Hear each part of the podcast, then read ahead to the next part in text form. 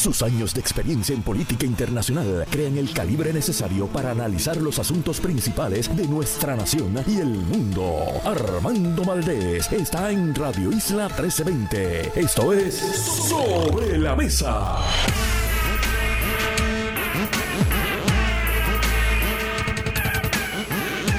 Muy buenos días, les habla José Nadal Power en sustitución de Armando Valdés. Hoy viernes 23 de diciembre, prenavideño. Hoy sí que la calle la encontré suave. Hoy hay mucha gente que ya comenzó su vacación navideña merecida merecida por, por, todo el mundo, ¿no? Que, hemos estado trabajando durante los últimos meses y semanas. Eh, y es eh, momento, ¿no? De, de ahora, pues, eh, acercarse a, los seres queridos, a las personas más cercanas a uno, en esta época tan especial del año. Pero, pero, lamentablemente, algunas personas que tienen que viajar para acercarse a esa familia eh, ojo, eh, como hemos advertido toda esta semana, hay miles de vuelos cancelados por todos los Estados Unidos eh, por motivo de la, tormenta de nieve que, azota a gran parte del país. en muchas ciudades como Nueva York, pues, la temperatura va a, desplomarse por más de 30 grados en cuestión de horas. Mañana hará pues muchísimo frío muchísimo viento, eh, no, hay no, no va a nevar en Nueva York ni en muchos lugares, ciudades alrededor de, del noreste de los Estados Unidos, pero eh, el viento, la lluvia, eh, va a ocasionar pues problemas en, el transporte. Lugares como Chicago, pues sí están recibiendo mucha nieve, temperaturas de menos de, de, cero grados Fahrenheit. Por lo tanto, si usted pues va a alguno de estos lugares, prepárese para el frío eh, en algunos casos para la nieve, y, contacte a su línea aérea, eh, contacte al aeropuerto para asegurarse de que el vuelo está en pie, de que no hay ningún tipo de retraso o, cancelación. Ayer eh, finalmente se divulgó, se hizo público durante, durante, el día del jueves en la tarde, el informe de la comisión del Congreso que estaba investigando los acontecimientos del 6 eh, de, enero de 2021, el Día de Reyes, eh, allí en el Capitolio, las revueltas que hubo, el vandalismo salvaje eh, que se llevó a cabo allí por parte de, seguidores de, seguidores de Donald Trump. concluye el informe que Donald Trump, pues por omisión, ¿no? Él, nunca quiso condenar los ataques, nunca, nunca quiso, se resistió a apaciguar eh, a, sus seguidores que estaban allí eh, vandalizando, agrediendo de la, de la, peor manera posible eh, para evitar, ¿verdad? Pues peores consecuencias como si ocurrieron. y están pues recomendando una, una cargo que, que, el Departamento de Justicia de los Estados Unidos pues radique cargos contra el expresidente por haber estado detrás, haber sido la figura que propició todos esos actos eh, vandálicos y violentos. Eh, además también por eh, el intento de robarse las elecciones por parte de, Trump y su equipo, que estaban incluso intentando nombrar lo que se conoce como los electores, que son los que votan en realidad por el presidente, una vez los estados lo designan, electores falsos, para que reclamaran que ellos eran los, los que podían votar por el presidente etcétera. La verdad que es todo un, gran escándalo eh, que, pues no tiene precedente en la historia de los Estados Unidos y es, pues mira, un capítulo vergonzoso eh, en la política de los, de los Estados Unidos. Eh, no hay duda de que, de que Donald Trump, pues, cambió para siempre, lamentablemente, la política estadounidense pero la cambió pues para mal, ¿no? Es una persona que no respeta la, democracia, una persona que, simplemente eh, eh, no, no, ah, no, le importan las consecuencias de sus actos, eh, con tal de permanecer en el poder, pues está dispuesto a mentir, a, llevar a, a, inducir a engaño a, sus seguidores incluso, ¿no? Y pues mira, está por verse si el Departamento de Justicia va a actuar o no sobre esta, estos referidos que hace el Comité del Congreso de los Estados Unidos. La realidad es que pues obviamente son acusaciones pues muy serias. Ya han habido pues, pues procedimientos judiciales contra eh, cientos de personas que participaron eh, de estos actos eh, y que agredieron incluso a, oficiales de orden público, como son los de, como es la policía del, Capitolio. Incluso un policía falleció ese día. Y, y, pues la realidad es que es un capítulo que, que se debe cerrar, incluso varios republicanos, los republicanos del comité, pues incluyendo Liz Cheney, votaron a favor ¿no? del referido al Departamento de Justicia, pero radicar cargo contra un expresidente eh, pues eh, es sumamente delicado, ¿no? Eh, el, departamento, al menos que no tengan un caso muy sólido en algunos de los referidos que se hacen en contra de, Trump, yo dudo mucho que, le vayan a, a radicar los, los cargos, ¿no? Por las consecuencias que puede tener. Eh, van a haber acusaciones de imparcialidad entonces contra el Departamento de Justicia. Se podría nombrar a, un eh, fiscal independiente a evaluarlo, pero de todos modos siempre eh, se, presta para luego para los ataques políticos y tal vez la administración Biden prefiere evitar eso, ¿no? Aunque es una decisión que en la que se supone que no interfieran pues eh, desde la Casa Blanca la, debe tomar solamente el secretario de Justicia. De todos modos, eh, sigue siendo un tema sumamente eh, delicado. Contrario a lo que ocurrió bajo la Casa Blanca de Trump, donde sí intentaba manipular siempre al Departamento de Justicia. ese es otro de los, de los escándalos, no solamente con el tema de, de las elecciones, sino pues con con el asunto, con, diversos asuntos sobre investigaciones a Donald Trump, incluyendo el tema de, sus planillas, eh, que por cierto van a ser eh, divulgadas, me parece que en el día de hoy también, por un comité del Congreso que ha estado investigando eh, las planillas del expresidente. Hay muchas alegaciones sobre pues que informó mal ¿no? este, sus ingresos durante muchos años. Donald Trump nunca las ha querido hacer públicas y parece que pues desde el día de hoy se sabrá pues la, realidad sobre eh, esas planillas. Yo pues a base del historial del expresidente, no solamente durante su carrera política, sino también pues su historial como, como empresario, eh, ¿verdad? Previo a meterse en, el ruedo político, eh, me parece que, que ahí, algo se va a encontrar, ¿no? ¿no? es una persona, Trump no es una persona que se haya distinguido por eh, jugar limpio en, el mundo de los negocios y tampoco en la política. Por lo tanto, algo habrá ahí y, está por verse entonces en el día de hoy, todos pendientes. Sé que eh, ya eh, más adelante en el día vamos a estar todos pues ya más enfocados en, la Nochebuena eh, de mañana, pero serán pues noticias antes de que el Congreso cierre sus trabajos en el día de hoy, eh, que por cierto anoche el Senado de los Estados Unidos aprobó el, eh, finalmente el, presupuesto para el próximo año, que es el que incluye el aumento al Medicaid para Puerto Rico durante los próximos cinco años. por lo tanto, eh, pues eh, son buenas noticias. Hoy se supone que eh, la Cámara de Representantes de, en Washington pues apruebe el proyecto, ¿no? ratifique en, su, en votación el mismo y, se, pues, se convierta en ley lo antes posible. El Congreso ya acaba hoy sus trabajos, regresará entonces un nuevo Congreso en enero. se quieren ir todos a sus casas de vacaciones.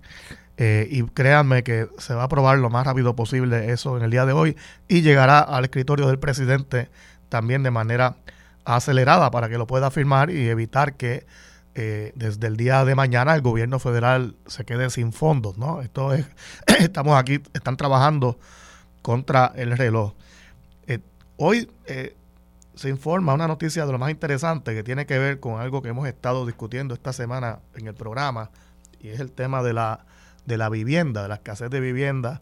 Y el Departamento de, la Vivienda hace, hace un, anuncio eh, eh, en cuanto a que hay fondos disponibles para construir hasta mil unidades nuevas de vivienda eh, para ser adquiridas por familias que viven en zonas inundables o que cuentan con un vale del programa de reparación, reconstrucción y reubicación.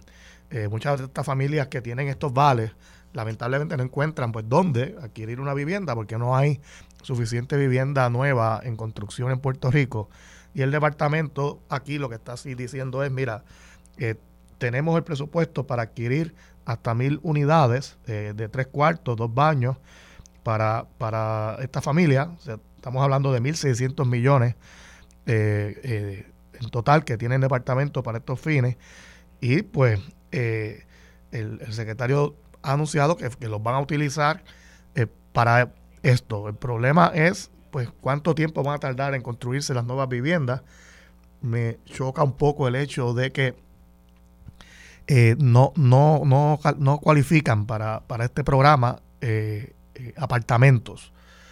me parece que no sé si son requisitos del gobierno federal o si es un requisito del Departamento de la Vivienda, pero yo reconsideraría eh, esa restricción porque eh, eh, un, un, apartamento que cumpla ¿no? tres, tres cuartos, dos baños, que tenga eficiencia en, su sistema eléctrico, que es otro de los requisitos, ¿no? que sea lo más amigable al ambiente posible el proyecto, pues no, no debería por qué no, no cualificar, además de que con la escasez de terrenos que hay en Puerto Rico, de terrenos aptos para construir eh, vivienda nueva, creo que se maximiza el uso ¿no? de la tierra mediante pues eh, proyectos multifamiliares que estén bien diseñados, ¿no? Eh, bien pensados y que cumplan con, pues, con todos los requisitos para estas miles de, personas que, lamentablemente pues, no tienen un, hogar seguro, viven en lugares muy vulnerables. Puerto Rico está lleno ¿no? de, comunidades, todos los municipios eh, en zonas que están en zonas inundables. La, topografía de, la mayoría de nuestros municipios pues, es propicia a inundaciones, sobre todo pues eh, en, los llanos del norte y, sur, aunque también en la montaña pueden puede ocurrir. Hay lugares que, ¿verdad? Que, que, año tras año siempre pues presentan problemas cada vez que hay eventos atmosféricos. Pero en fin, son buenas noticias creo que, que eh, esto pues es, una, es un pequeño paso hacia pues buscar soluciones al, alto costo de la vivienda en Puerto Rico, el alto costo de la tierra, eh, que pues impiden que muchas familias puedan acceder a un hogar seguro. Bueno, continúan los guineos varados en los muelles. Hay 62 vagones de guineos verdes en los muelles de San Juan esperando por la inspección del Departamento de Agricultura de los Estados Unidos. Esperemos que lo antes posible pues puedan eh, hacerse estas inspecciones para que puedan llegar a los, supermercados. Eh, ahora en la época navideña hacen falta eh, guineos para acompañar nuestros platos típicos, ¿no? guineitos en escabeche, además de para hacer pasteles, que hay, hay escasez de pasteles. Me indican aquí de producción que tenemos en línea telefónica al secretario de Hacienda, Francisco Párez. Esta semana hemos estado eh, pues, eh, discutiendo varios temas relacionados al Departamento de Hacienda, como el, eh, la devolución de dinero por concepto de crédito de las personas mayores, los recaudos. Y bueno, que el secretario ahora pues nos cuente cómo va la cosa en el, en el fiscal, en el país, el presupuesto y los recaudos. Buenos días, secretario. Bueno, buenos días. Eh, gracias por la oportunidad y saludo a todos los que nos sintonizan. Mire, pues yo eh, agradezco mucho su disponibilidad en la mañana de hoy. Eh, hemos estado pues mencionando que, las compras navideñas, ayer lo hablé con la presidenta del Centro Unido de Detallistas, que han ido muy bien este año, luego, ¿verdad?, de, de, de dos navidades muy atropelladas para el comercio. Y yo pues supongo que son también buenas noticias para, para los recaudos de, de, nuestros, ¿no? Sí, definitivamente. Eh, a nivel de recaudos, al Fondo General hemos estado superando la proyección por una cantidad significativa, 243 millones de dólares casi, 242.8 millones por encima de la, de la proyección. Eh, tengo que decir que los eh, los dos tipos contributivos que, que más han estado superando, ¿verdad? Eh, las proyecciones son la contribución sobre ingresos individuos y corporaciones, los cuales ¿verdad? nos da bastante alegría ver ¿verdad? Que, esos dos componentes que presentan la producción del país pues han estado generando eh, lo que parece ser más actividad que, que en periodos anteriores. Qué bien, qué bien. Y, y, y además eh, vi que, bueno, el pasado 15 de diciembre, ¿no? Fue, me parece, la, la fecha eh, el último día para presentar las planillas eh, del año contributivo 2021, eh, los que pidieron prórroga, ¿no? sí. ¿Cómo, cómo, cómo transcurrió el proceso? tenemos tenemos récord de, planillas presentadas. ¿Cómo fue la cosa? Tenemos cerca de 1.3 millones de planillas presentadas. Es casi la misma cantidad que, que el año anterior eh, todavía estamos reconciliando. Yo creo que vamos a acabar un poquito menos que el año anterior, porque el año anterior hubo este proceso de la reclamación de los 600 pesitos y los, y los, eh, los 1.400 pesitos de personas que no los recibieron en la, en las rondas iniciales de los incentivos de... ¿verdad? Que, eso era lo del, lo, del COVID. Exactamente. Y eso hace ¿verdad? que personas que no típicamente no radican planilla porque no generan ingresos, pues, pues radiquen. Eh, pero ah, en términos de recaudo ya su, ya llegamos a la proyección. Estamos superando los recaudos de diciembre del año del año pasado así que esto, estos días que quedan pues realmente es verdad para seguir aumentando la brecha verdad que hay con la con la proyección. Claro y usted anunció eh, en el día hace dos días eh, si no me equivoco pues los números también relacionados al crédito de las personas mayores eh, que también pues ha propiciado que mucha gente pues eh, presente su, su planilla y, al parecer también pues fue hubo un récord ¿no? de, devoluciones de, dinero.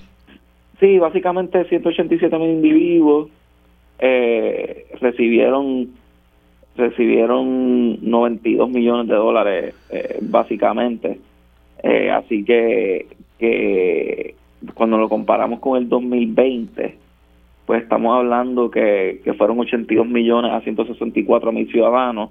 Así que hubo un movimiento mayor este, este año, lo que habla un poco, ¿verdad?, de, de la facilidad del trámite eh, que, que esto ha representado a los ciudadanos y a pesar de que se digitalizó y que son personas mayores, eh, yo creo que en términos generales, pues a la gente se le hace mucho más fácil eh, poderse adaptar a estos procesos que lo que tal vez eh, uno pudiese uno pudiese pensar.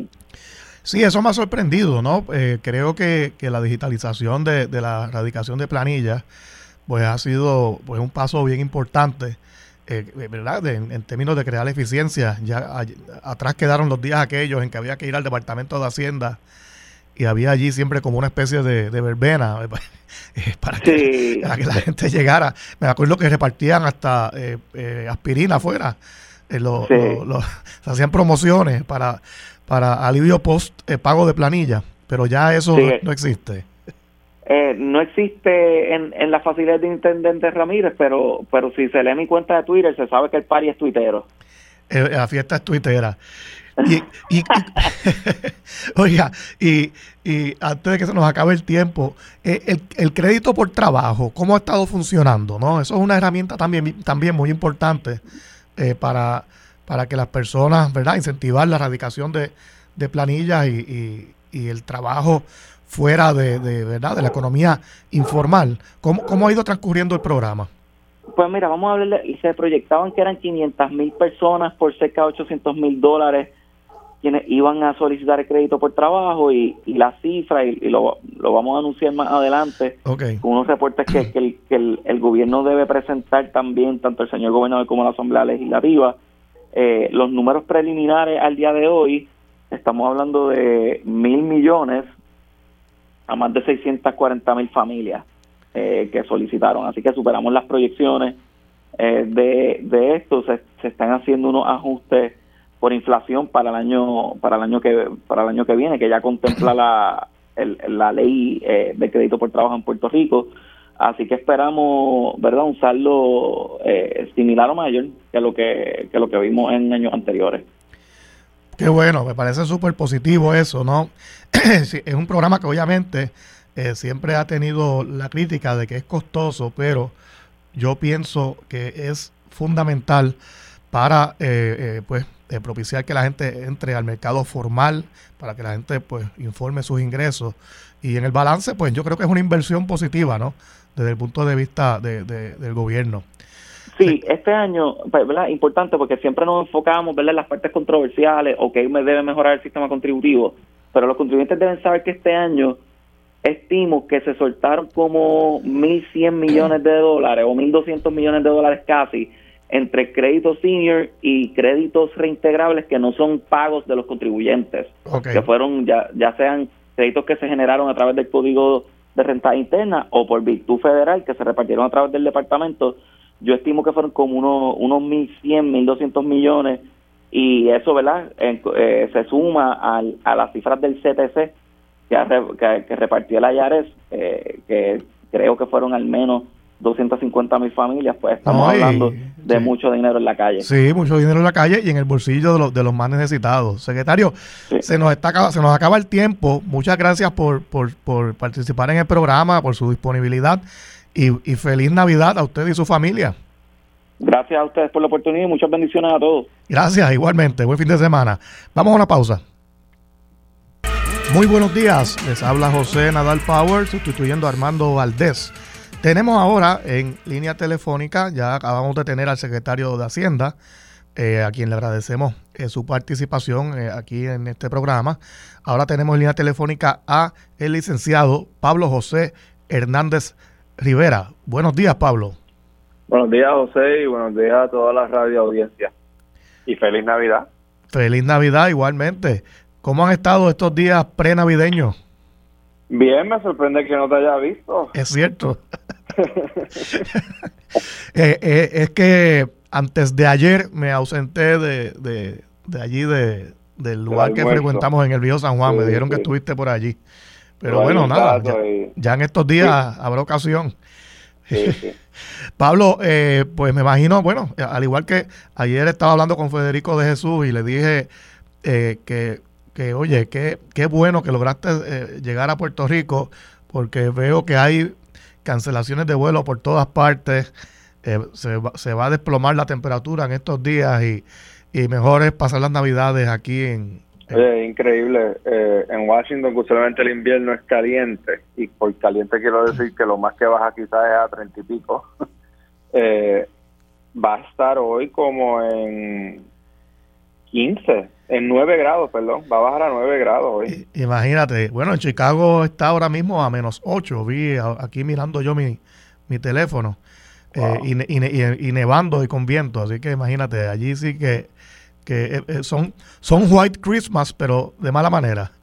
Eh, Pablo, bueno, han, estado sucediendo varias cosas en Washington interesantes. Hoy el Congreso pues cerrará sus trabajos hasta enero cuando pues se forma un nuevo Congreso, en el caso de la Cámara, pues liderado por el, por el Partido Republicano. ya hoy se supone que se apruebe el presupuesto para el próximo año fiscal del gobierno federal de los Estados Unidos que incluye pues unas cosas, unas asignaciones interesantes eh, para Puerto Rico. Eh, no sé si eh, quieres comentar sobre ese particular. Sí, vamos. Lo más importante que incluye es la asignación de 19 mil millones para Medicaid en los próximos cinco años.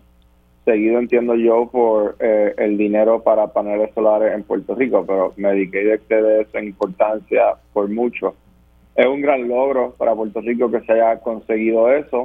Hay que darle crédito a quien se lo merece, que son los congresistas demócratas, particularmente Nidia Velázquez, Chuck Schumer, Bob Menéndez, y por supuesto también a personas de los todos los partidos en Puerto Rico que estuvieron envueltos en ese esfuerzo, que incluyen al gobernador, al presidente de la Cámara y a menor grado la comisionada residente, que como se señaló varias veces en esta semana cuando se estaban dando las negociaciones cruciales, a, última hora ella estaba de parranda en Sabana Grande. Y tú sabes, la omisión del gobernador hacia ella cuando agradeció a las personas que trabajaron en este esfuerzo, pues eh, era un tuit era un tuit de mil palabras. Bueno, y, y la realidad es que esto es una legislación eh, fundamentalmente eh, demócrata, ¿no? Se aprueba con los votos demócratas. Eh, sí se consiguieron unos votos republicanos, ¿no?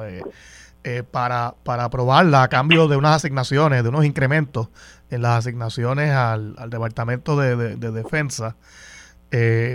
pero la realidad es que pues el, grueso de los votos a favor provienen del bando demócrata y ahí es que pues Nidia Velázquez y, y Bob Menéndez pues hicieron una, labor, ¿verdad? Como, como menciona, encomiable, no solamente pues para convencer a sus compañeros sobre incluir estas asignaciones, sino también para convencer a, la misma administración Biden, ¿no? Esto requiere, esto requiere mucho trabajo también con el Ejecutivo, no es solamente eh, una cuestión legislativa allí entre, entre los pares de ellos. Y la verdad es que ellos se metieron de lleno en este esfuerzo, llevan años haciéndolo, ¿no?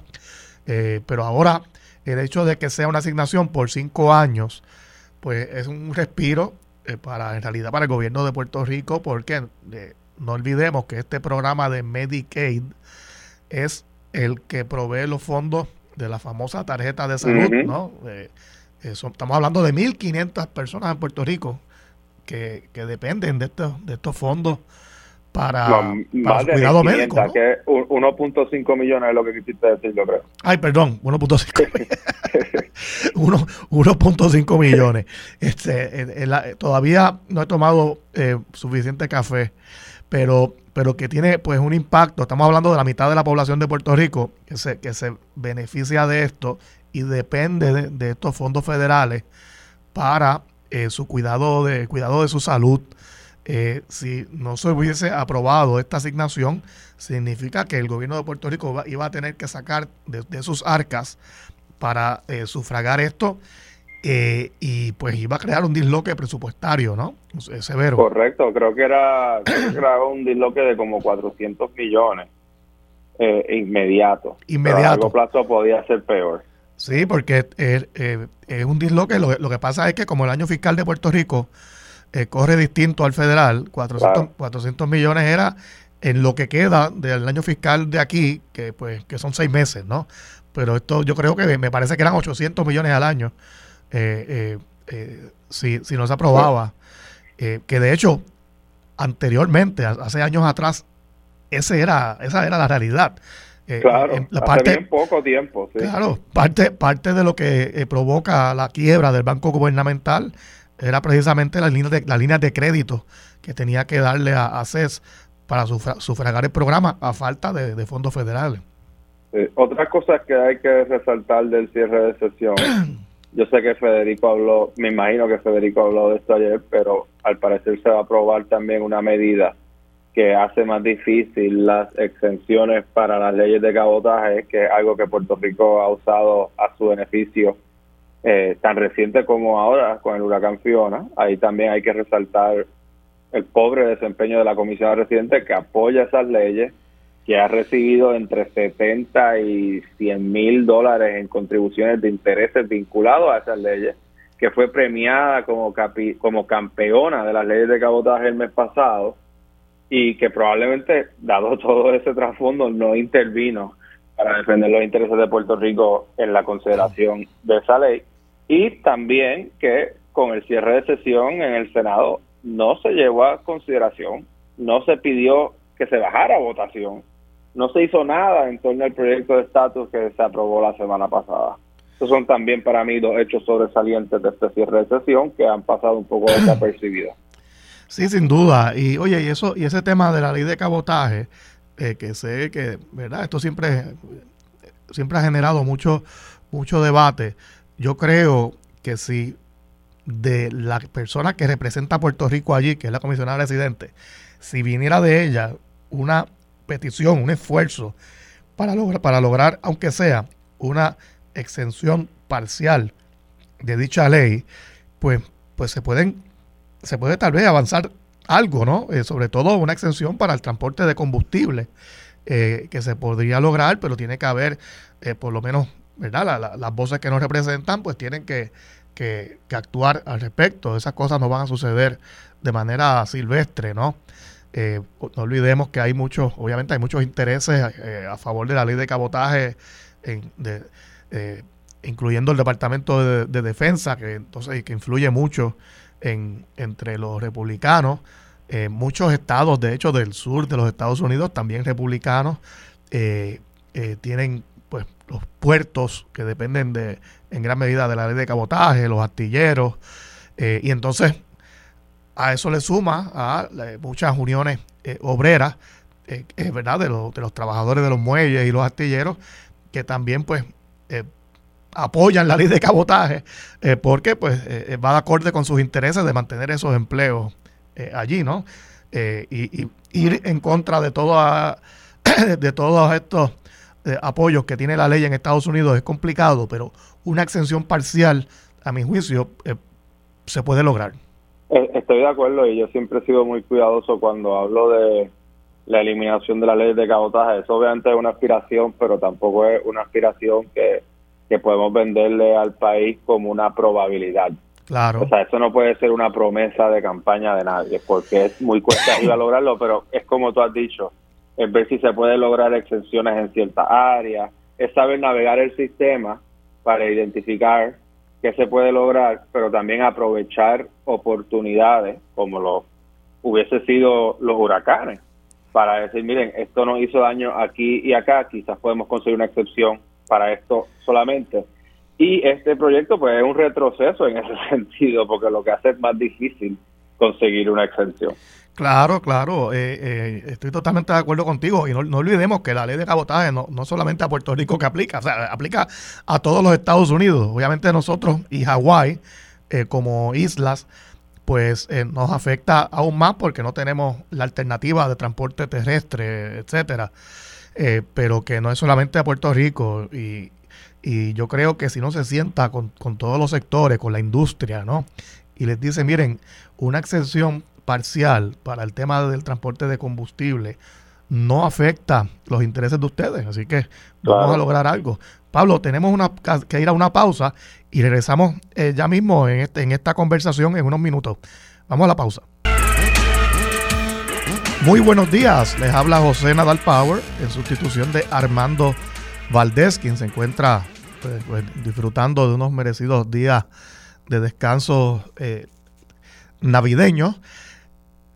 Ya hoy el país entero preparándose para la Nochebuena que será mañana y las familias reuniéndose. Tenemos en línea a Pablo José Hernández Rivera, que también se encuentra en Puerto Rico en estos días para esos eh, propósitos.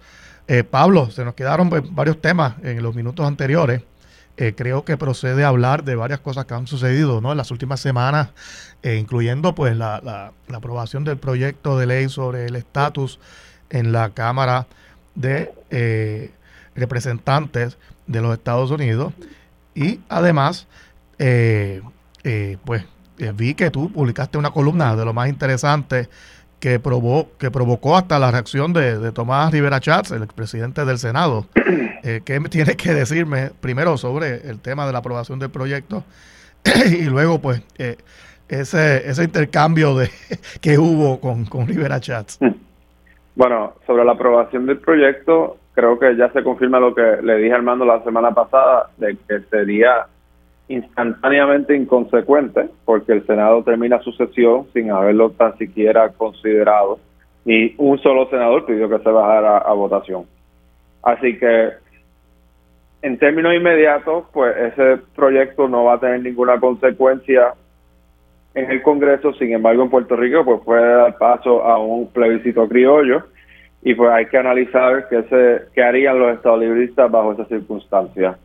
Sobre la columna, pues en la columna yo reconozco lo que te acabo de decir, pero añado que a pesar de eso hay que reconocer que el Estado Libre Asociado atraviesa un momento crítico, posiblemente uno de sus peores momentos en la historia, y pongo eso en perspectiva histórica al decir que hubo momentos en el que los estadistas estuvieron en el fondo de la rueda.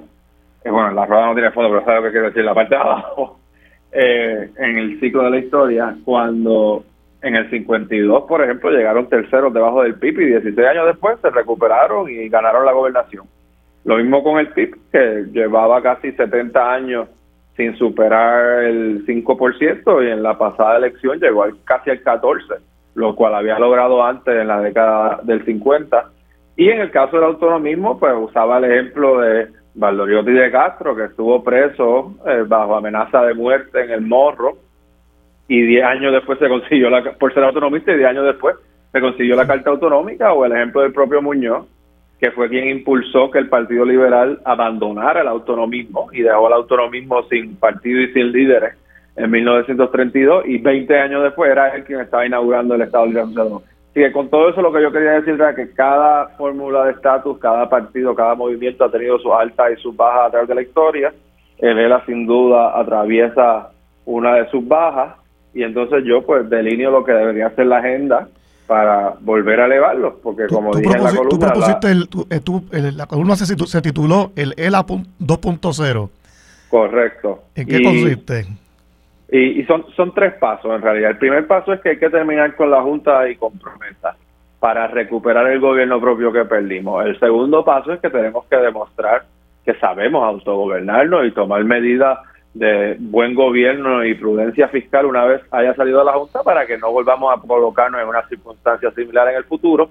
Y el tercer paso es que una vez logrado eso, pues podemos hablar del ERA 2.0, que yo lo resumo en lo que llamo las cuatro P. Pacto, un nuevo pacto que defina bien los poderes que ejerce Puerto Rico y Estados Unidos y que no quede ninguna duda sobre la existencia del mismo pacto como, como sucede hoy en día.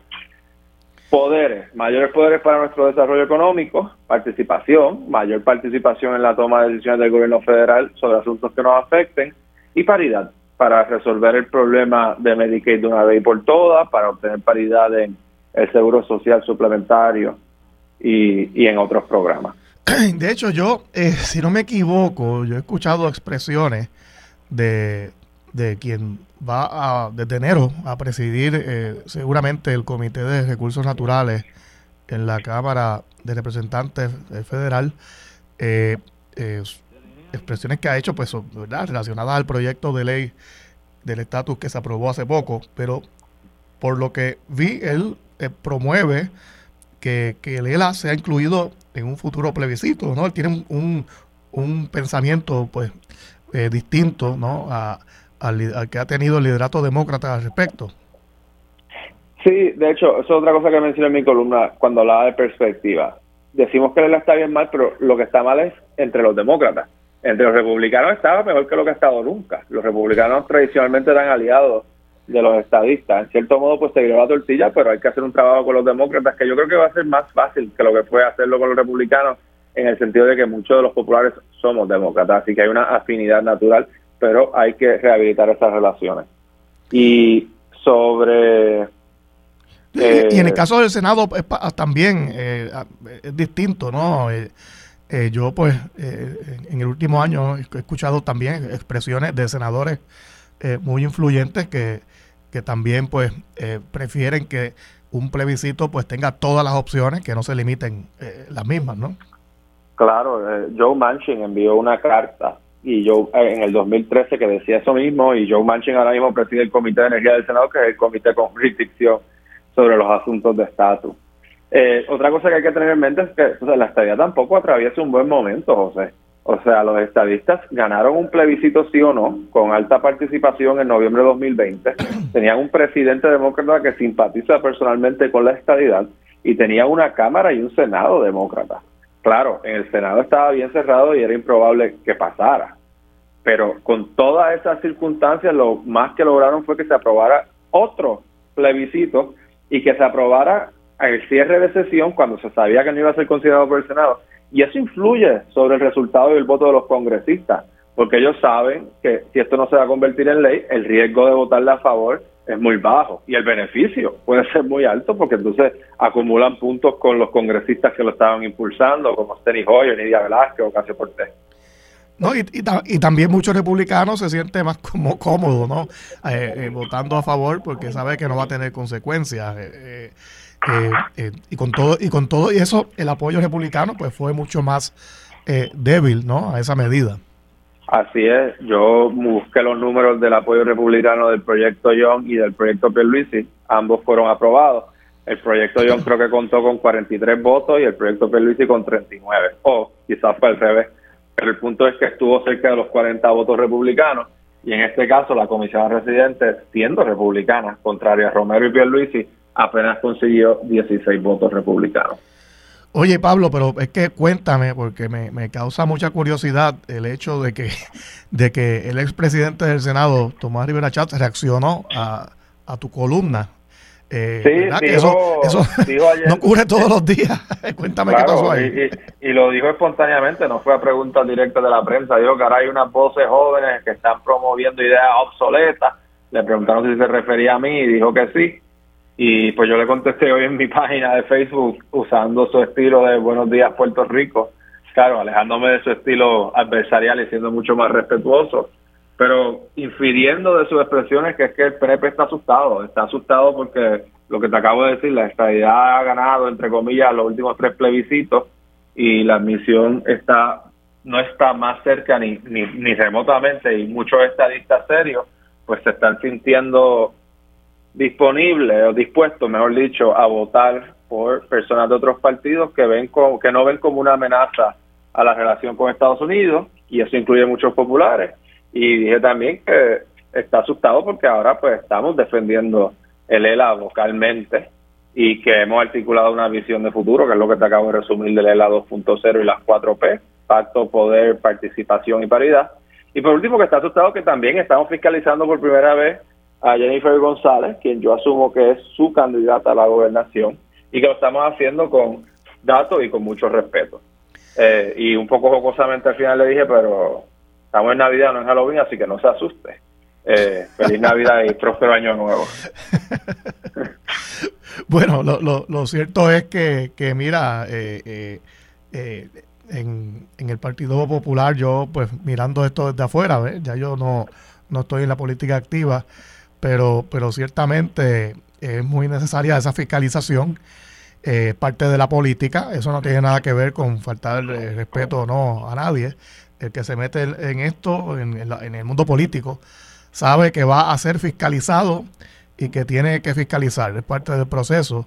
Usted como figura pública, como, como, como persona, eh, personalidad electa por el pueblo, pues va, va a estar, eh, va a ser objeto de, escrutinio.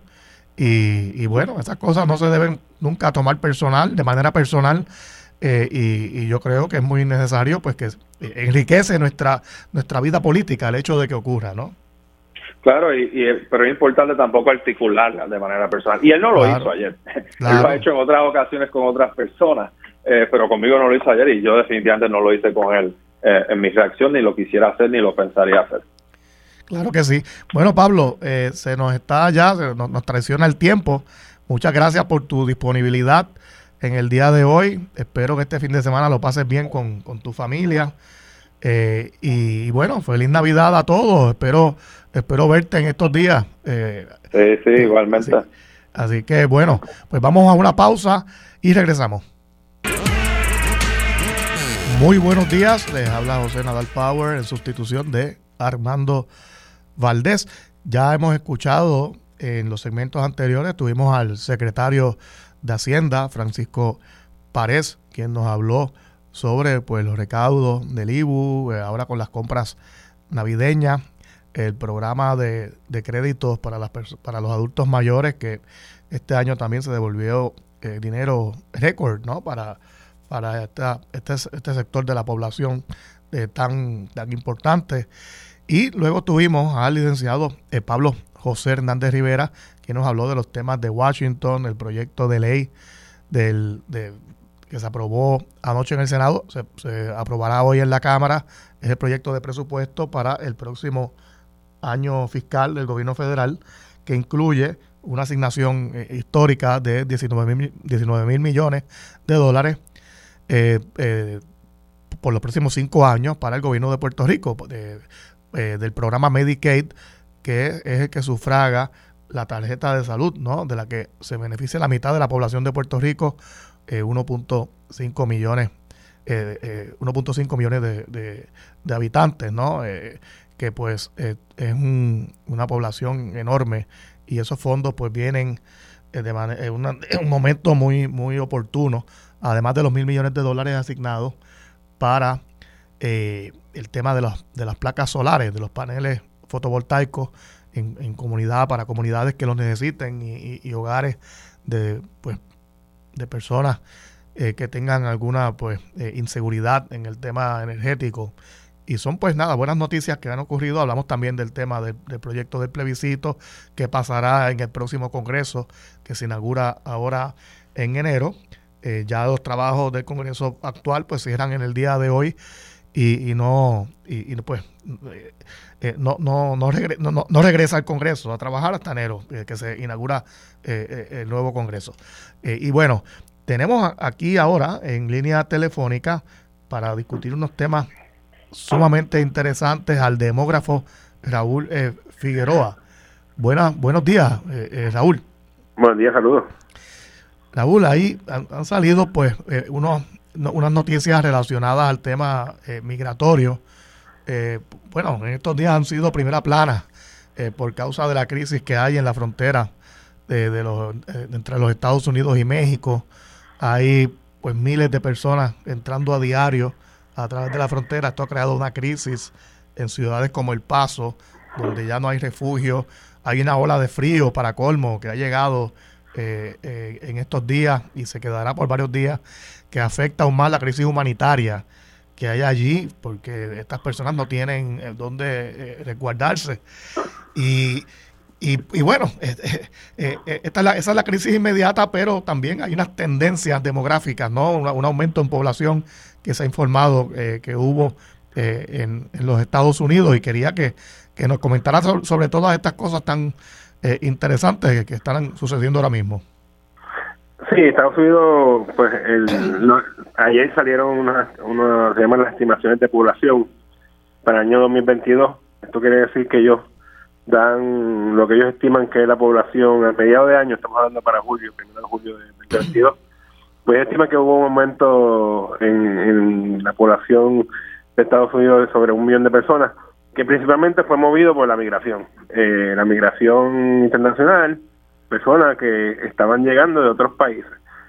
Eso en la, tasa de natalidad sigue siendo baja, ¿no? la tasa sigue siendo baja, eso es algo que, que, aunque aumentó por primera vez desde el 2007, eh, aumentó algo la, la, cantidad de total de nacimientos pero hay que ver si es algo que se va a sostener, porque realmente no es algo que sea muy...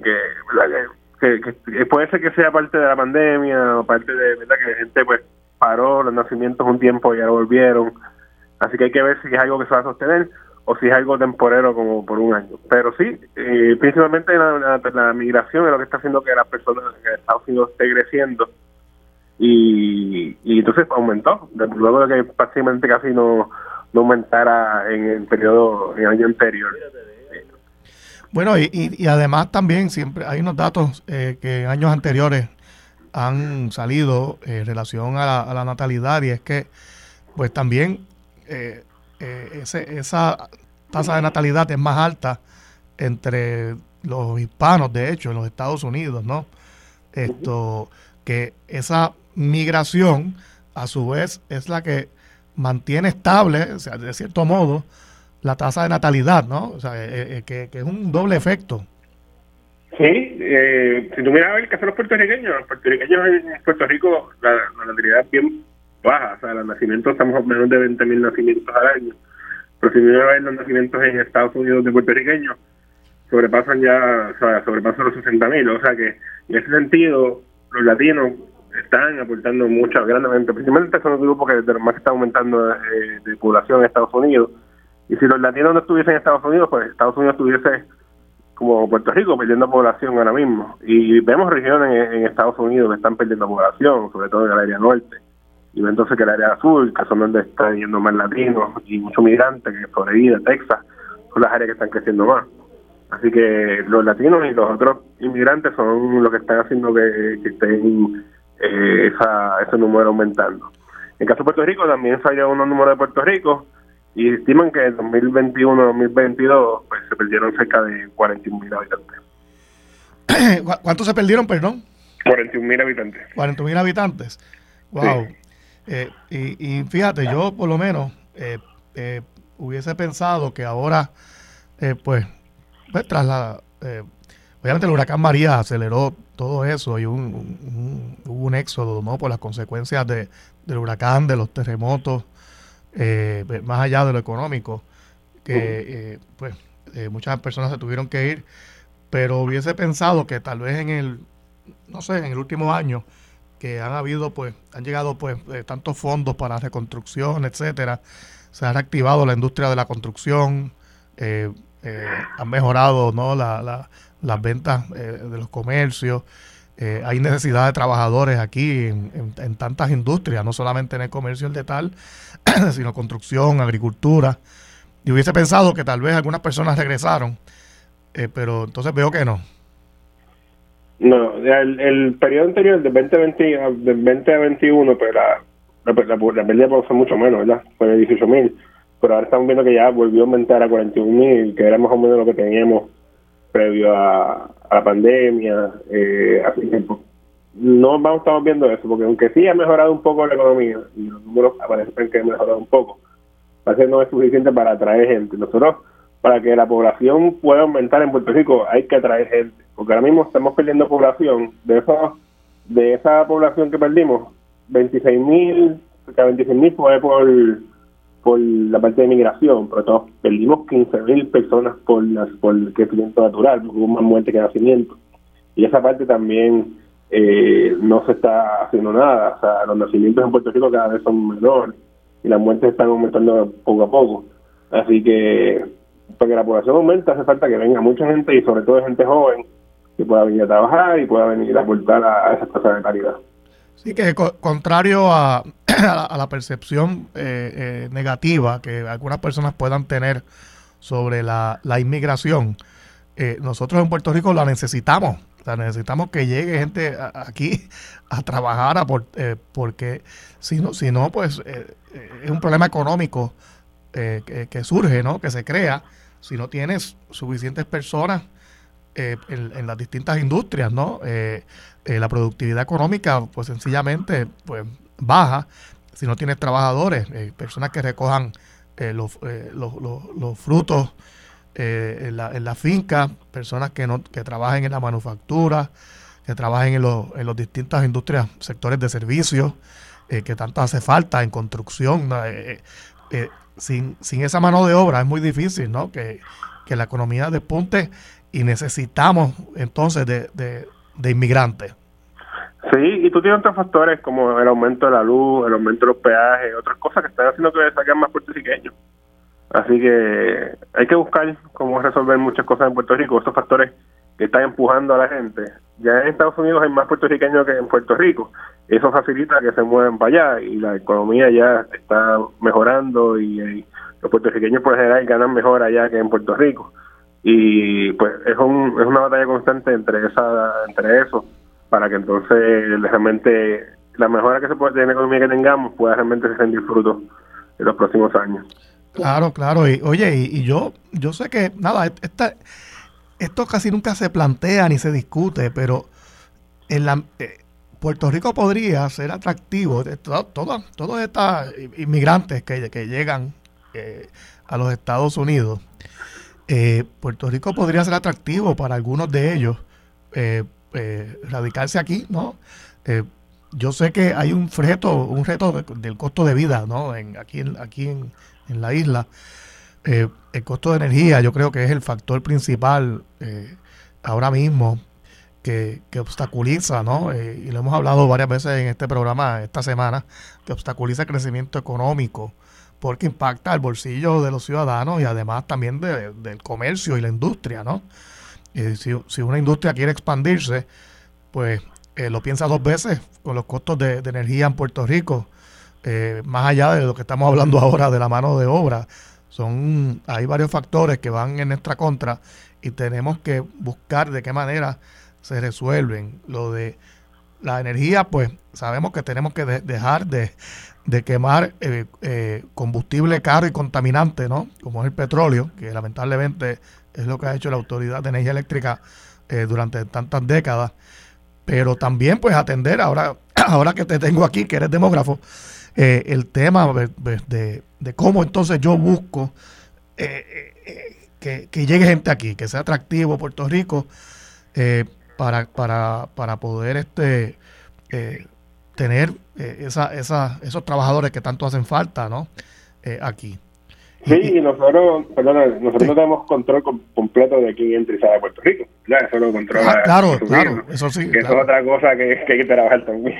Bueno, es que, es que es un asunto es, complejo porque tú, sabes, obviamente es, es un beneficio uno poder mudarse a la Florida cuando quiere, ir y volver, pero también le crea un problema a, nuestra economía y a los, incluso hasta los recaudos del gobierno. ¿Por qué? Pues eh, eh, no, no, no puedes eh, controlar eso, ¿no? Estamos en el, el libre mercado, básicamente, de, geográfico y, económico.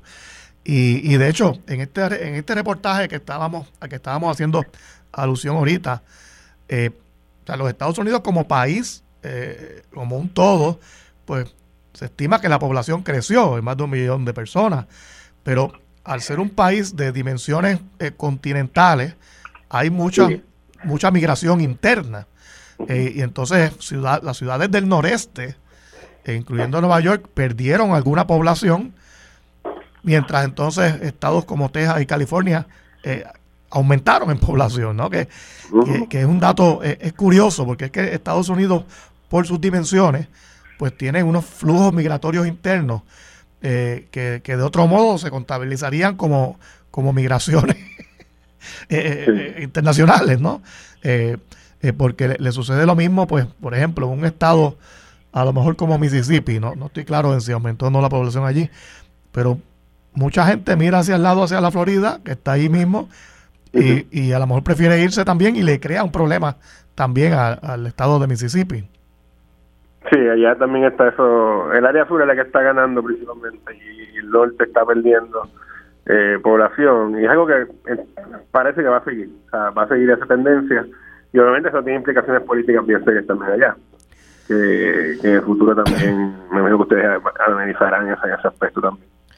Bueno, tiene, claro, implicaciones de todo tipo, ¿no? Porque, eh, pues sí, pues no, no, hay ciudades como Nueva York que pues ah, son tan grandes que a lo mejor no se siente un impacto inmediato si pierden población, eh, pero a largo plazo sí eh, puede impactar incluso pues la economía, la construcción allí, porque si tú vas a planificar algún tipo de proyecto, bueno, pues tienes que tomar en cuenta estas tendencias demográficas. Esto eh, son herramientas importantísimas para, para un empresario de tomar decisiones sobre el futuro de de su, de su negocio y son también importantes para los gobiernos tomar decisiones.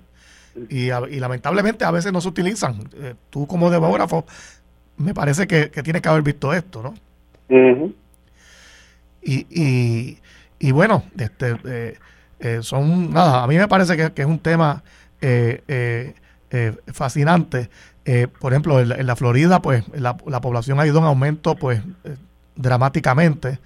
Eh, la pandemia aceleró eso. Yo creo que, pues, por alguna razón, el, no, no, creo, no creo que sea por falta de, oportunidades de empleo que el noreste esté siendo menos atractivo. Yo creo que la gente simplemente se dio cuenta que con el teletrabajo, etcétera, pues pueden mejor vivir en un lugar eh, con, mejor clima, este, eh, menos, menos este, problemas sociales, etcétera. Y, y por eso yo creo que en parte el cambio, ¿no? Sí, el área de New York es caro también. es un área que es bien cara, que también eso afecta a Bueno, la, ciudad de Nueva York es cara, pero también eh, no olvidemos que, que, lugares que están aumentando en población también lo son. Eh, eh, como California, vivir, en California es prohibitivo. Y, y, la Florida se está poniendo así. En lugares como Miami son, pues, son, son los lugares las, ciudades de California y de la Florida, eh, el aumento en el costo de la vivienda eh, ha sido dramático, mucho peor que lo que hemos visto en Puerto Rico, que también nos hemos contagiado un poco de eso, ¿no? mucha, de, mucha demanda de, por vivienda, poca oferta o, o, el mercado simplemente no puede suplir la oferta de, con, la, con la celeridad que, requeriría la demanda, ¿no? Aquí en Puerto Rico, pues, em, empeora la situación porque la industria de construcción de vivienda estuvo paralizada por muchos años.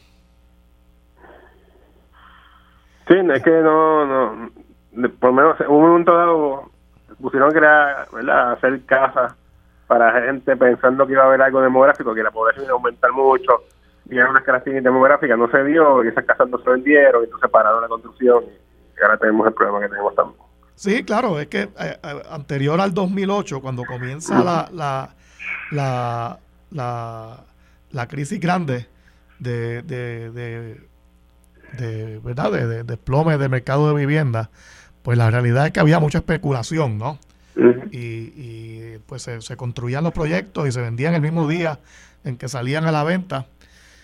Y, eso provocó también un aumento artificial en el costo de la propiedad en Puerto Rico en aquel tiempo.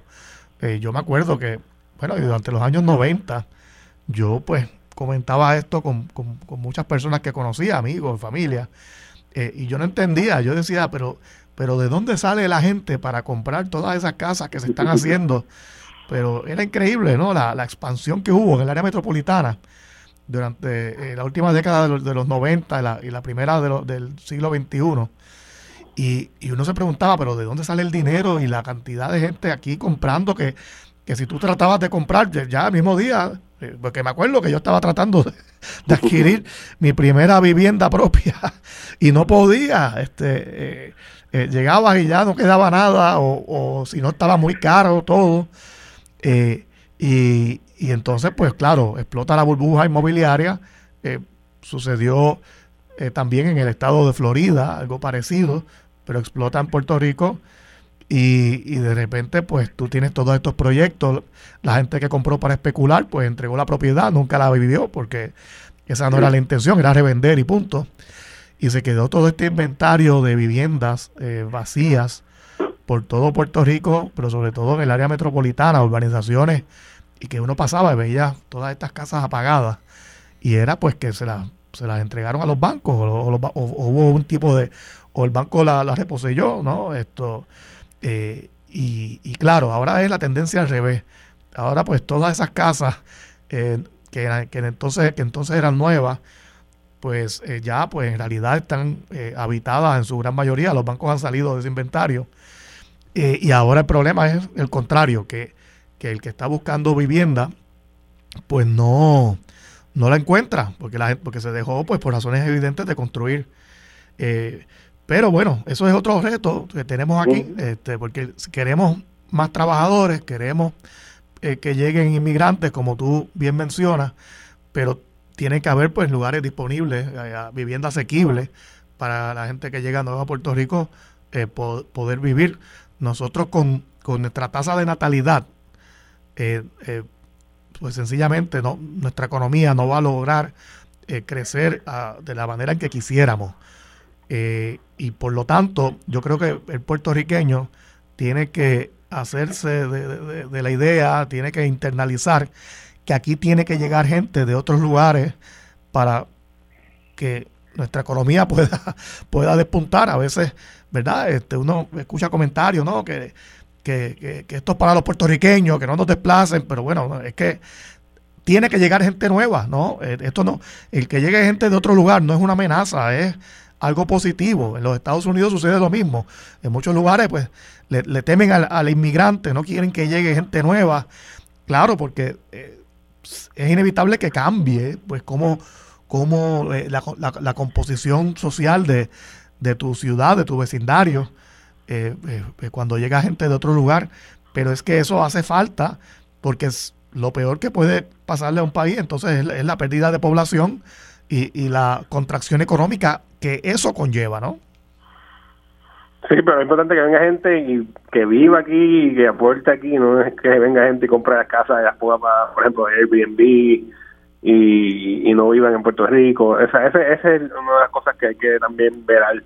El futuro, que no que no pasen cosas como esas. Bueno, eso, pero de nuevo, eso eso es inevitable que suceda, pues el gobierno, el gobierno no puede hacer nada por eso, porque hay unos hechos constitucionales ahí, ¿no? Eh, de libertad de, de, de, derecho de, la, de propiedad y de igual protección de las leyes.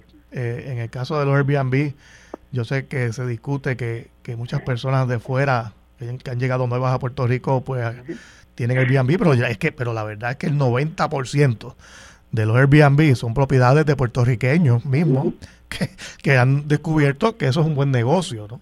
Eh, eh, eh, y comprensiblemente, pues mucha gente pues lo está haciendo, está, lo, está incursionando en, en, en, el, en ese negocio de los alquileres a, corto plazo.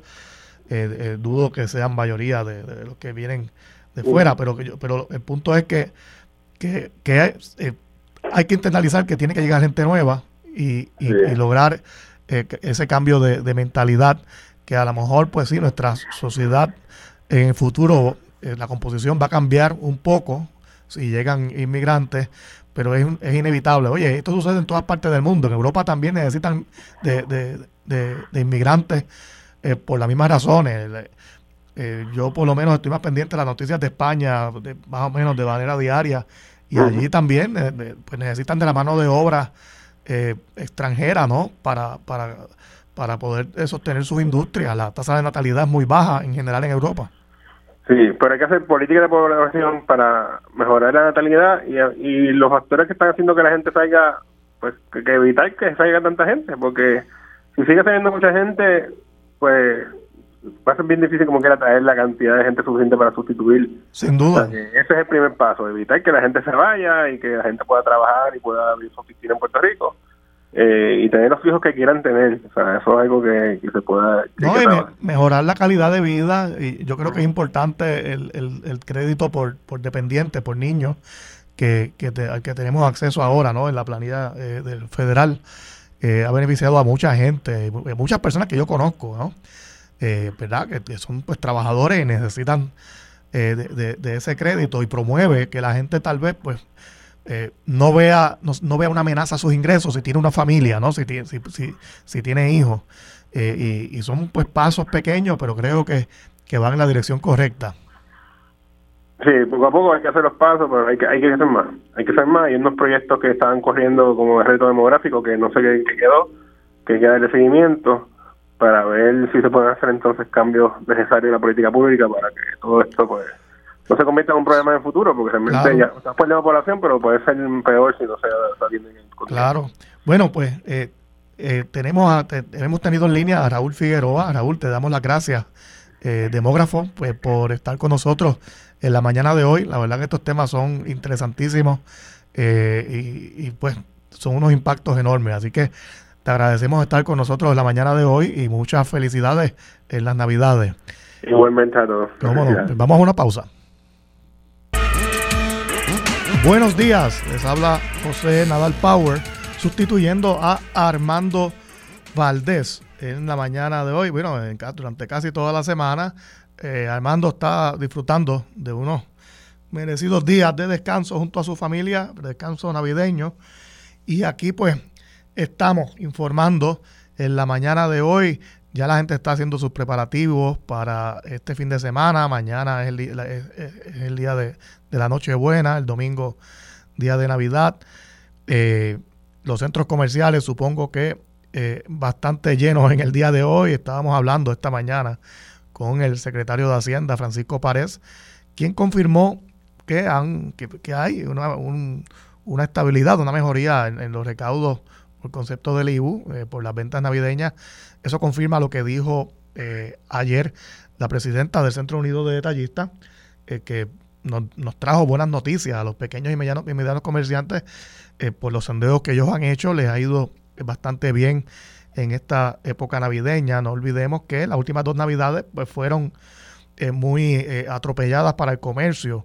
Las navidades del año pasado, cuando, cuando todos pensábamos que que se iba a normalizar la cosa, de repente nos tocó la puerta el Omicron durante el mes de diciembre y comenzaron otra vez las restricciones, muchas personas comprensiblemente temerosas a salir y eso pues siempre tiene un disloque, eh, ¿verdad? Ocasiona un disloque en las ventas, en la economía.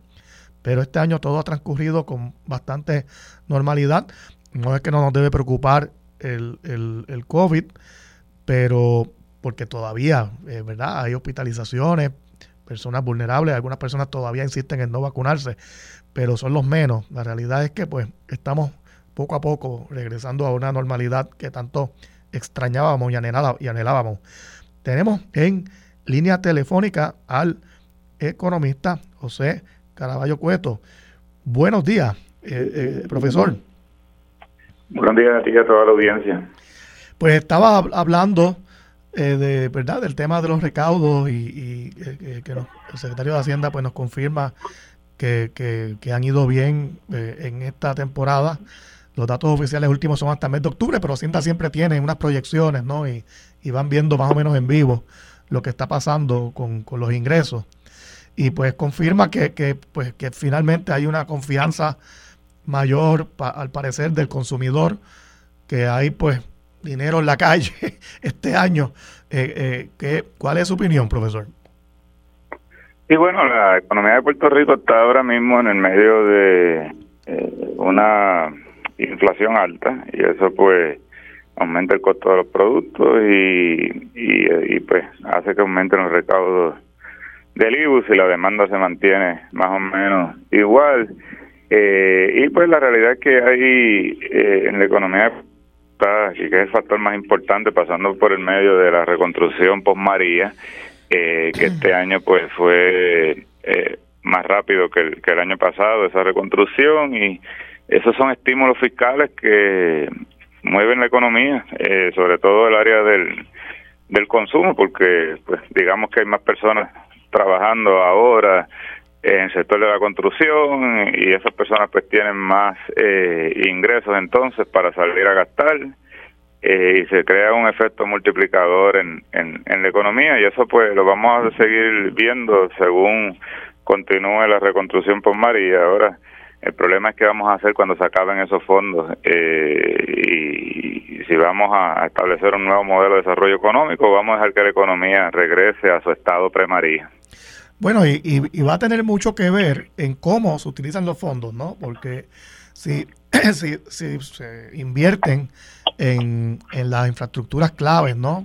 Que, hacen falta que estén al día, eh, pues en términos de, de puertos, eh, carreteras, eh, electricidad, agua, que son pues todas estas inversiones claves que propician luego pues un crecimiento económico porque pues hace falta que eso esté trabajando bien todo para que lleguen inversiones, etcétera. Y así que eh, cómo, cómo y, en qué se, se, se invierten todos estos fondos que están disponibles, pues son fundamentales. Definitivamente, eh, no es lo mismo pues eh, dirigir estos eh, fondos hacia el área de los servicios, de vamos a contratar muchos servicios y, muchos intermediarios en esa en esa cadena de, contrataciones. si el dinero se pierde por ahí, pues va a tener un efecto en la economía. no, es que no va a tener efecto, sí va a tener un efecto, pero es un efecto menor a que si dirigimos la mayoría de esos fondos a, al área de la infraestructura. La infraestructura en Puerto Rico está en prácticamente en todas las áreas debilitadas. Eh, los, los, puentes, las carreteras, eh, la infraestructura de acueductos, se pierde mucha agua en, en, el trayecto. Eh, la infraestructura eléctrica, no tengo que convencer a nadie del estado que está. Eh, los, los, los puertos de Puerto Rico están viejos, están eh, a veces inútiles. vemos, por ejemplo, el caso de, del puerto de Ponce, que está es un puerto que está sin, sin utilizarse porque no puede recibir barcos de cierto escalado. Así que aquí hay mucha mucha infraestructura que debe de renovarse y si eh, podemos utilizar esos fondos eh, de la reconstrucción de María para renovarla, pues podemos entonces aportar al crecimiento económico de Puerto Rico en el largo plazo, no solamente en el corto plazo. Claro, porque es que si, si se invierten en otros sectores, como mencionas, profesor, eh, pues entonces el, el, impacto es muy pasajero. Si queremos que esto tenga un impacto eh, duradero, O sea, si, tú, si uno quiere traer industrias a Puerto Rico, tiene que tener todas esas infraestructuras al día. Si queremos que la industria del turismo crezca, pues también tiene que tener la infraestructura al día, ¿no? Son, son, son muchos sectores de la economía que, que necesitan de esas inversiones. Esta semana hemos estado hablando del problema de los lugares turísticos de Puerto Rico, que, que los accesos están malos, el turista llega al sitio y a lo mejor no tiene buen mantenimiento. Eh, tenemos que ser conscientes de la importancia de, de hacer las inversiones correctas para, para el futuro económico nuestro. Eh, de hecho, esta semana surge una noticia interesantísima que me gustaría que usted comentara sobre el puerto de, San Juan, en este caso, y es que pues al parecer entra un nuevo operador, hay un operador adicional para carga internacional. sabemos que han ocurrido unos dislocos en el pasado, cuando se paralizan las operaciones eh, del único operador ¿no? que, que, que, que, ha tenido el puerto hasta ahora de carga internacional, eh, problemas laborales, etcétera. Eh, eh, ¿Y qué, qué, impacto puede tener esto? Bueno, el puerto del Muelle Internacional se, se creó un monopolio ahí, ellos le llaman un, un merger, pero para efectos prácticos es un monopolio. Se unieron los, los únicos dos que estaban ahí estivando y recibiendo esa esa esa mercancía internacional y bueno eso pues implicó un aumento de costos casi inmediatos eh, que eso pues se lo pasa eh, eh, se lo pasan a los a los transportistas los transportistas se lo pasan a los detallistas y los detallistas se lo pasan al consumidor y no en vale pues hemos visto el, el, eso es uno de los factores que ha abonado a, al costo de vida alto que tiene Puerto Rico. Y encima de eso pues también tuvieron unos conflictos laborales que detuvieron el, la carga tanto la de salida como la de entrada por, por varias semanas. Eh, así que pues es positivo que haya un nuevo competidor, que, que porque la competencia es saludable, eso lo vemos desde los libros originales de Adam Smith hace más de 200 años diciendo, mira, este necesita en una economía capitalista necesita competencia, si no pues lo que vamos es alimentar a, a, una persona que, que no tiene ninguna razón para proveer precios competitivos, que se llama el, el monopolista. Así que lo que espero ahora pues es que haya eh, fiscalización en el caso de, prevenir que hayan colusiones, que es un, aspecto que se ha visto en el pasado en, eh, en los muelles, porque pues en una isla como Puerto Rico los muelles son claves para la economía, no solamente para importar, que es el área que más a veces se le presta atención, sino también para exportar, que para mí debe de ser el área para, para mover la economía de cara al futuro. Que es lo más importante para el, para el crecimiento económico. Eh, sin, sin, sin exportación de bienes y servicios, claro está, eh, pues no, muy difícil eh, que mantener una economía creciendo a largo plazo. Y no olvidemos que la parte de la importancia de los muelles de carga internacional es que eh, no olvidemos que en la carga internacional pues no aplica la ley de cabotaje, ¿no? Eh, esto pues es mercancía que llega a Puerto Rico eh, pues sin, sin estos costos adicionales que puede conllevar pues no la carga entre Puerto Rico y los Estados Unidos. Definitivo, y aquí llega mucha carga internacional.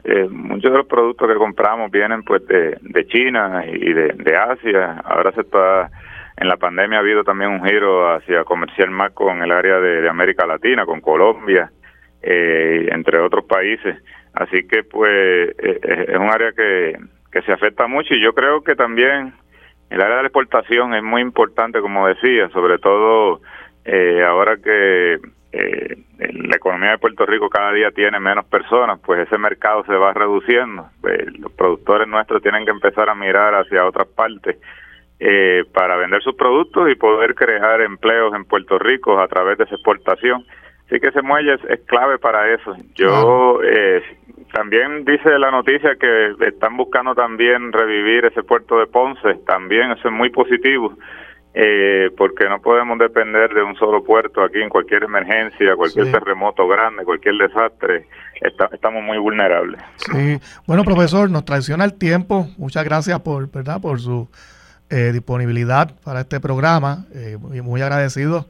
Eh, quería discutir también el tema de la, de la, carga aérea, pero no, no hay tiempo. Así que le deseo muchas felicidades en las Navidades. Igualmente. ¿Cómo no? Bueno, pues vamos a una pausa. Buenos días, les habla José Nadal Power sustituyendo a Armando Valdés. Eh, hoy viernes 23 de diciembre, viernes prenavideño. La gente está feliz en la calle porque será un gran fin de semana familiar, inolvidable.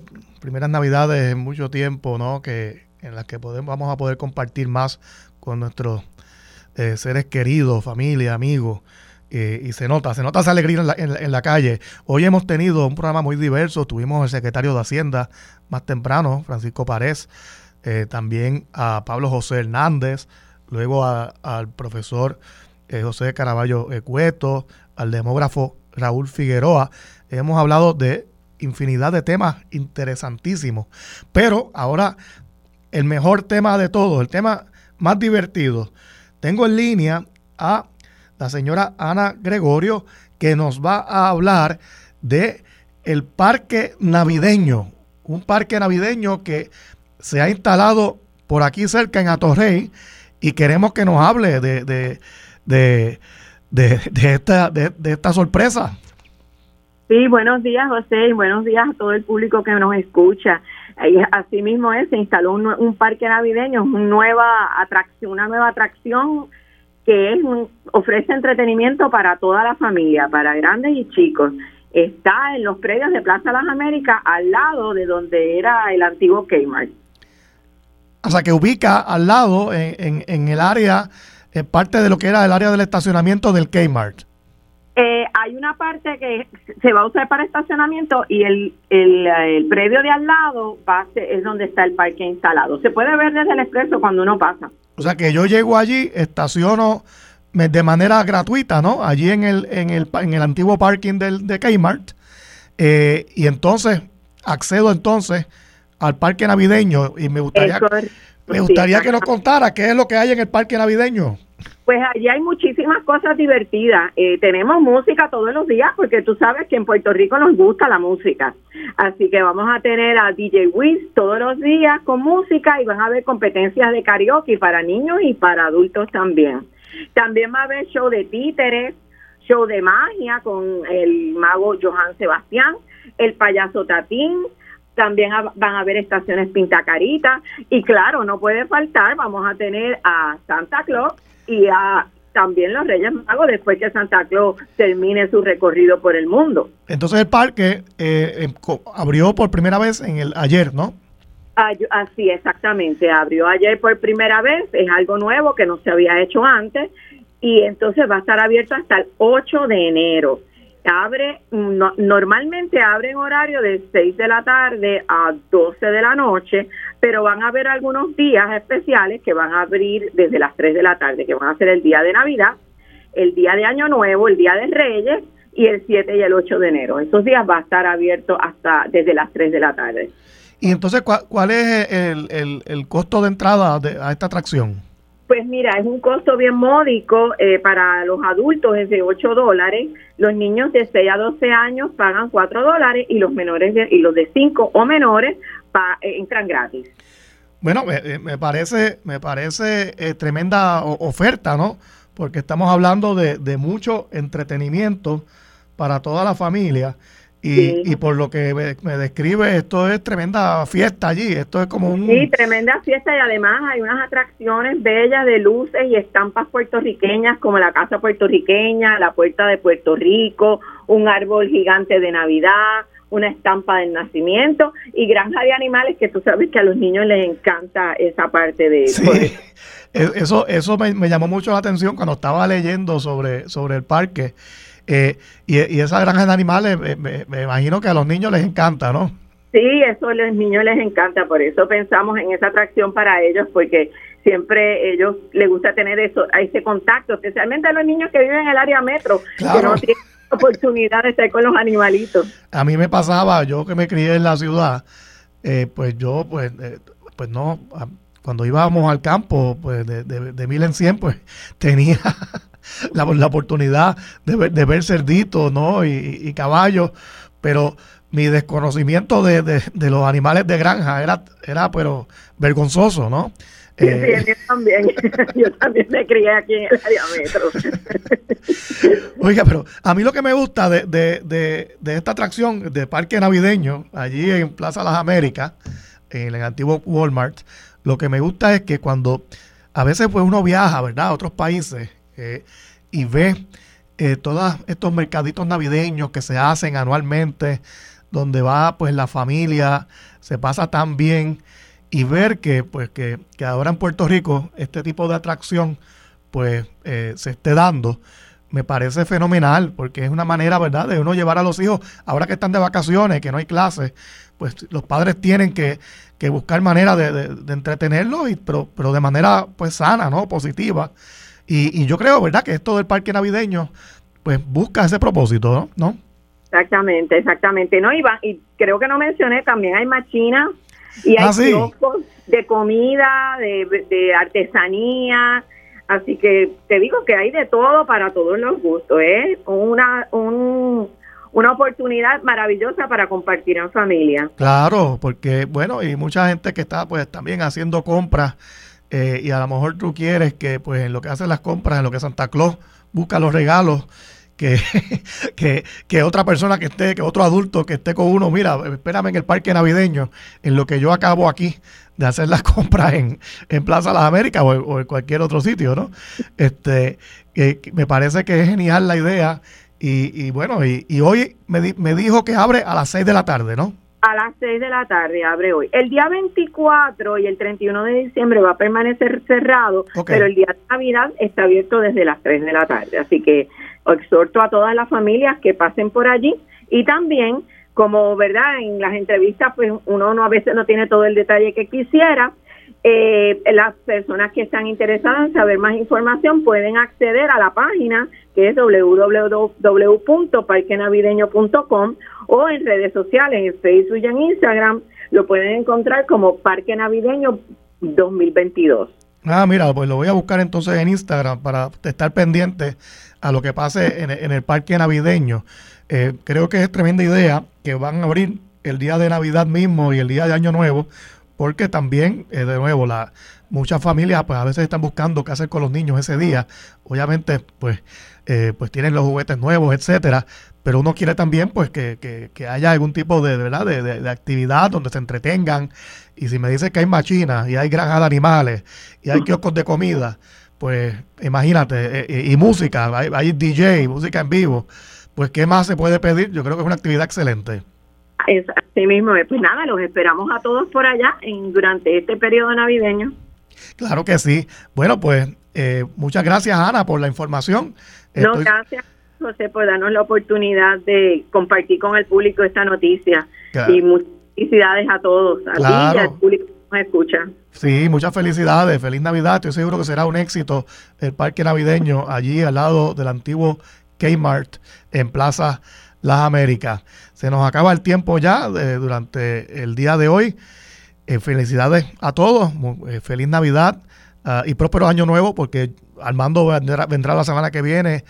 yo no creo que yo esté por aquí, pero les deseo feliz año nuevo también a, todos los radioescuchas y muchas gracias por haberme permitido estar aquí durante esta semana de, bateador de, em, de pinch hitter, de, de bateador emergente por Armando Valdés. Vamos a la pausa y luego viene, llega aquí al estudio Emily Méndez.